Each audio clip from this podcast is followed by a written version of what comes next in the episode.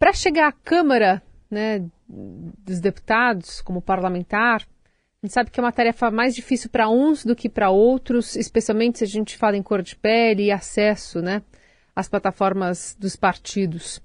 Tem um estudo recente, Desigualdade Racial nas Eleições Brasileiras, que mostra que candidatos brancos têm pelo menos o dobro de chance de serem eleitos deputado federal ou estadual na comparação com candidatos negros, né, pretos ou pardos. O pesquisador e coordenador do Núcleo de Estudos Raciais do INSPER, Vai conversar conosco Michael França. Bom dia. Bom dia. Além desse dado, dessa dificuldade né, e dessa facilidade em relação a pessoas brancas e negras de ascensão dentro da estrutura política, que mais esse estudo chegou à conclusão? Olha, o estudo é interessante porque a gente acaba chegando em várias, é, vários resultados interessantes, porque assim, a gente faz um mapeamento geral da, usando os dados do TSE de 2014 e 2018 sobre o quadro nas eleições brasileiras, tanto para raça quanto para gênero, tá? Então, é, no primeiro momento, a gente observa que, olhando o desequilíbrio racial por Estado, tanto em 2014 quanto em 2018, no que se refere às candidaturas, o desequilíbrio não é tão acentuado assim. Mas quando a gente passa para o próximo passo, que é se eleger de fato, aí o desequilíbrio racial ele aparece e ele aparece de uma forma bem considerável, bem alto, tá? E além disso, quando a gente olha para a reeleição, a gente também presencia um alto desequilíbrio racial é, em, em, vários estados do Brasil. É, adicionalmente, a gente também faz uma análise por ideologia política. E o que a gente encontra é um, algo muito interessante, que é, é se a gente olhar só para a candidatura, a esquerda ela é menos desequilibrada racialmente do que a direita. A esquerda acaba lançando muitos candidatos. Mas na hora de, de eleger de fato, a esquerda tem um, um, nível de desequilíbrio racial equivalente ao da direita, tá? Ou seja, a esquerda até lança muitos candidatos, mas na hora de eleger de fato, ela está meio que no mesmo nível da direita. Quando passa é... pelo filtro da urna mesmo, né? Isso, quando passa para o filtro da urna. Uhum. Então a esquerda acaba lançando muitos candidatos, mas não dão reais chances é, para esses candidatos negros se elegerem, tá? Isso é uma coisa interessante. E mais curiosamente do que isso, uh, pelo fato da direita acabar lançando menos candidatos, é, a taxa de sucesso de um negro se eleger pela direita é maior do que pela esquerda. Isso, de uma certa forma, mostra que, independentemente da questão ideológica, Michael, tem uma questão de fundo que é mais antiga, então, que vem é, no nosso passado de, de escravidão. Exatamente. Eu não, é, tem repercussões da escravidão, né, que ficou na nossa estrutura socioeconômica, como, por exemplo, a alta desigualdade é, social que o, que o Brasil tem, mas a própria desigualdade social acaba operando no sentido de acabar tendo reflexo na política, certo? Então, por exemplo, o que a gente presencia é que um homem branco de alta renda vai acabar tendo mais palanque, por exemplo, do que um indivíduo negro. Tá? Então, por exemplo, um homem branco de alta renda acaba tendo é, mais espaço na mídia, acaba também tendo é, maior capital político, rede de contatos, etc. Quando é, esses indivíduos entram para a política, eles acabam sendo mais competitivos. Então, se a gente olhar, por exemplo, para os partidos políticos, a função objetiva basicamente é eleger pessoas, tá? Então, é, no momento que você tem candidatos que vai ter mais chances de se eleger, acaba que os partidos políticos acabam, é, colocam mais recursos nesses candidatos. Tá?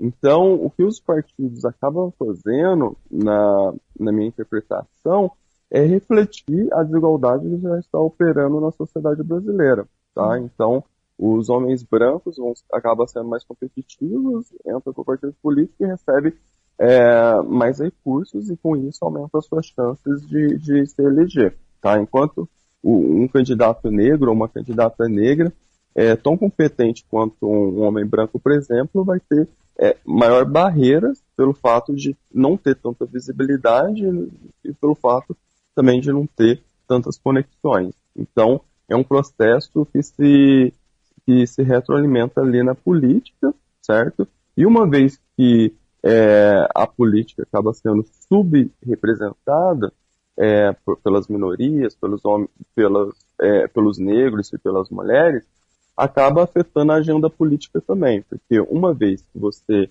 é, tem uma menor representatividade ali das minorias, acaba que, por exemplo, a, políticas públicas específicas para esses grupos podem ficar para o segundo plano, certo? Então, é, uma agenda relacionada às mulheres, por exemplo, mercado de trabalho feminino, diminuição de assédio sexual no trabalho, violência contra a mulher, acaba ficando por segundo plano, porque acho muito difícil um homem branco de alta renda colocar isso num, num primeiro plano, tá? Além disso, a própria agenda é, social e racial, tá? Então, é, que nem eu já comentei em outro podcast, será que se a gente tivesse mais negros e pobres na política, a gente teria, por exemplo, é, uma educação pública de tão baixa qualidade? Será que a gente teria uma população, na população do Brasil, tantas pessoas têm saneamento básico? Será que a violência seria tão acentuada na periferia? Então, mudar a representatividade na, na política também ajuda a mudar a agenda e também a percepção em relação aos problemas sociais do Brasil.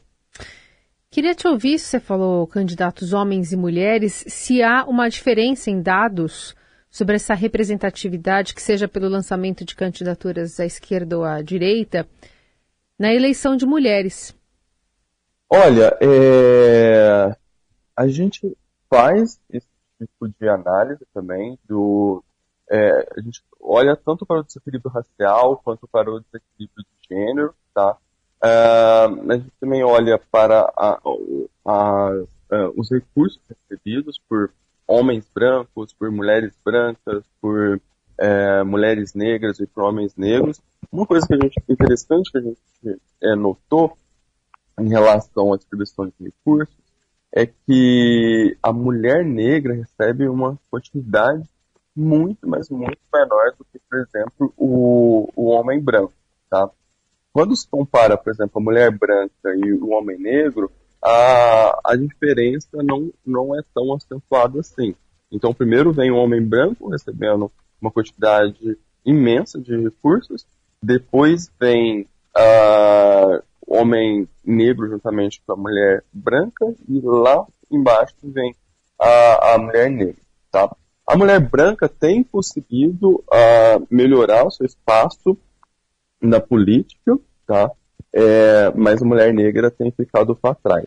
Tá? Isso é, é, uma coisa bem interessante, é uma coisa que a gente precisa é, olhar com calma, porque assim, uma vez que você é, tem toda essa discussão de gênero na sociedade, que é uma discussão muito importante, a tendência é da, das mulheres brancas saírem na frente justamente por uma questão de classe social. Porque muitas mulheres brancas também estão inseridas ali em classes sociais mais elevadas. Então, uh, acaba que elas é, podem ter é, vantagens em relação às mulheres negras, justamente pelo fato de estar inseridas em classes sociais, uma proporção estar inserida em classes sociais é, mais elevadas e com isso ter tudo aquilo que eu já comentei, rede uhum. contato, capital social, capital político e assim conseguir avançar mais rápido na, na política. Isso apesar então, daquela, também... das cotas, né? Apesar da, dos 30% dos partidos que são obrigados a, a colocar candidatas negras, né? Ou candidatos é. negros.